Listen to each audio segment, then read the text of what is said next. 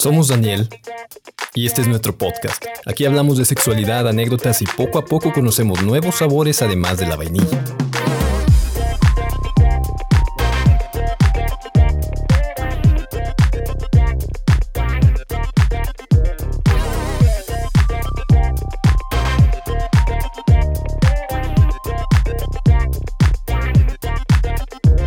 o escribirnos un correo a podcasteldelicioso.gmail.com. ¿Ya escucharon el silencio? Hoy 9 de marzo de 2022 es un día sin ellas. Por lo tanto, me permití grabar este especial mientras Carolina se encuentra en la marcha del 8M. Amigos, les hablo desde el corazón, como siempre, esperando que muchos hombres me escuchen. Todos los deliciosos que semana tras semana nos oyen, bienvenidos. Hoy estamos solos, hoy ellas nos hacen falta. Hoy no será tan delicioso porque tenemos que hablar ustedes y yo, sin victimizarnos, sin culparnos y sin acusarnos de todo lo que está pasando con nuestras amigas, nuestras hijas, nuestras madres y nuestros amores.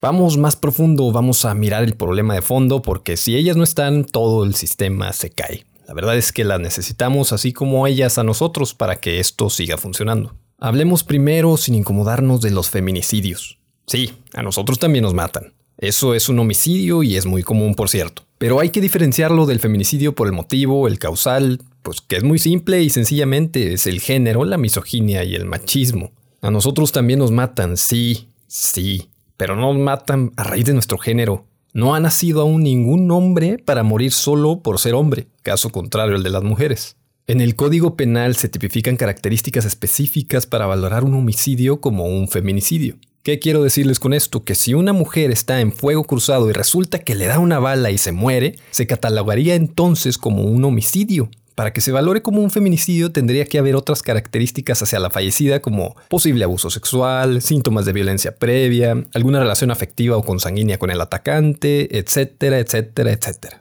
Todas las especificaciones nos dicen que todos los asesinatos a mujeres, solo el 25% de estos califican como feminicidios o femicidios también se les puede llamar. Deliciosers, mucha atención aquí.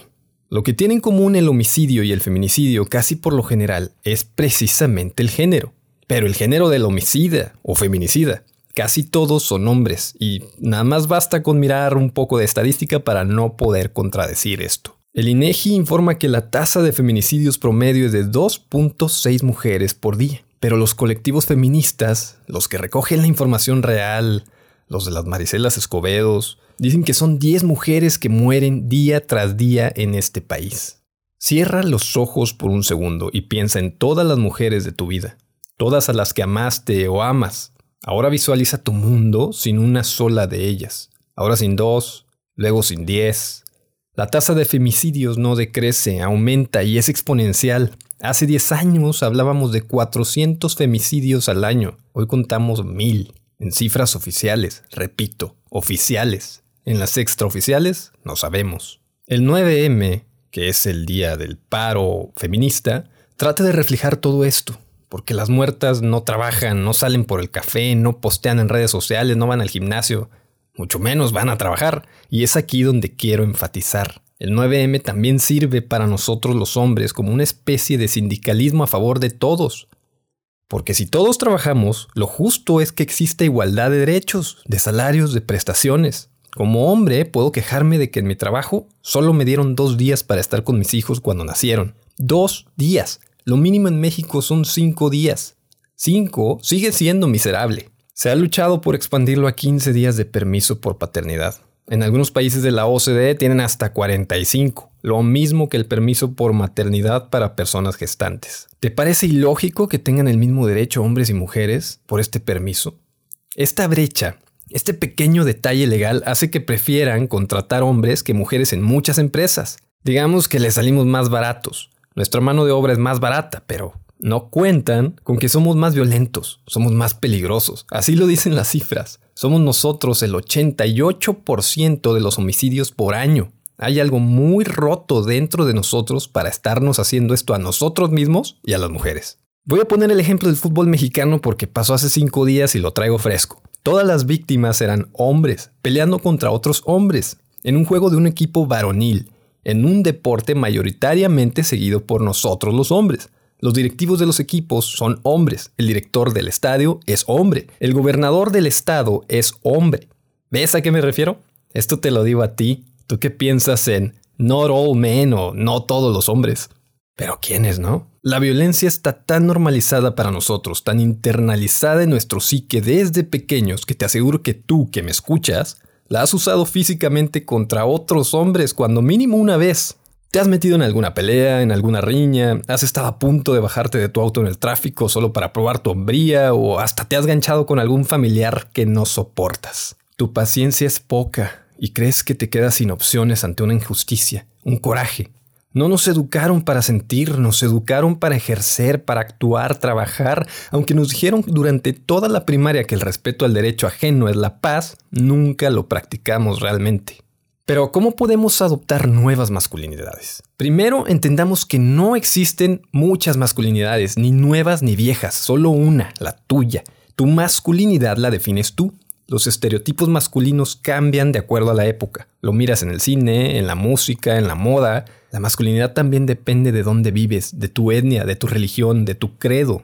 Es falso que existan nuevas o viejas masculinidades. Siempre ha sido algo personal. Basta con mirar a los oligarcas franceses usando pelucas, maquillaje y tacones, mientras que el campesino usaba pantalones de algodón. Existían leyes en la burguesía para que cumplieras con cierto código de vestimenta. De otra forma eras un desarrapado. Pero no te me pierdas. Mi punto es, que hombres le decían a otros hombres que debían llevar falda, maquillaje y peluca para entrar a un recinto oficial hace 300 años, y así le exigían también a la mujer cierta vestimenta. Se usaba el poder para dictaminar formas de vestir, de actuar e incluso de pensar. Hoy, hoy manda el dinero, hoy mandan las marcas, el traje que llevas, el reloj que usas, los zapatos, Hoy, un hombre con poder no es el que está en el gabinete de gobierno, un hombre con poder es el que tiene el dinero. Afortunadamente hay muchas mujeres ya en posiciones de poder, pero han tenido que luchar mucho más que mis congéneres para llegar tan lejos. Algún día esta brecha se va a cortar y entonces, solo entonces tendremos las mismas condiciones. No amigos, no se trata de tumbar el patriarcado para poner un matriarcado. No quitas a un dictador para poner a otro. La lucha del oprimido es siempre la justicia, no la venganza. No esperemos que ellas estén ese día que encontremos la justicia social, porque a este ritmo se van a morir todas antes de poder verlo.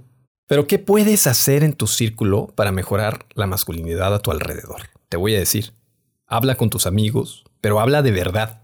Pregúntales cómo se sienten, con o sin cerveza en mano. Escúchalos, porque muchos otros hombres les han dicho que se dejen de estupideces y que se pongan a trabajar, que dejen de lloriquear y que no estén tristes, que el trabajo y el dinero es lo único que los puede ayudar. Más que un hombre, sé un hombro para que se apoyen en ti. Baja un poco la competencia, baja la guardia, ofrece una cerveza, un té o un café. Repliquemos lo que han hecho ellas por años, conversar con bebida en mano. Ahí está la clave, en la conversación.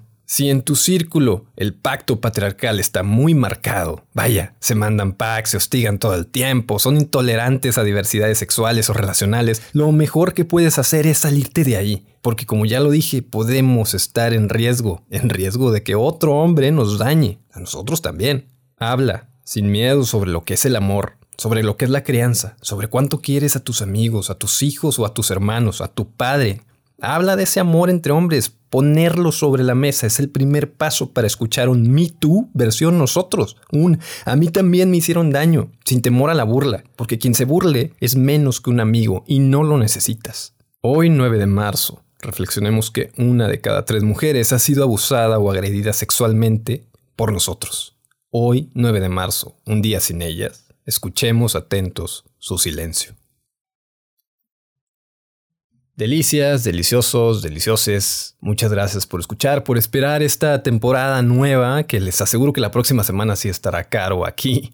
No se preocupen, ella va a estar aquí, solo este episodio fue como un especial por el día de hoy del 9M y espero que lo hayan disfrutado, espero que les llegue a, a las personas que, hombres que nos escuchan. Me gustaría que compartieran este especial si les ha gustado con sus amigos hombres para que lo escuchen, porque considero que es muy importante que entiendan que no se trata de que a nosotros también nos matan o cosas así. Se trata de que nosotros debemos de evitar ciertos actos de violencia, machismo, misoginia y etcétera, que lo hacemos a veces inconscientemente porque lo tenemos arraigado en nuestro ser debido al sistema en el que vivimos. Y me gustaría también agradecerles por todo su apoyo, porque en redes sociales nos han escrito, nos han comentado, nos han enviado historias, relatos. Vamos a tener muchas sorpresas en esta temporada. Vamos a tener invitados nuevos, análisis de libros y algunas reseñas también de, series y películas para que las disfruten junto a nosotros. Entonces, pues sin más, los voy a tener que dejar. Muchas gracias por oír y nos escuchamos la próxima semana. Gracias.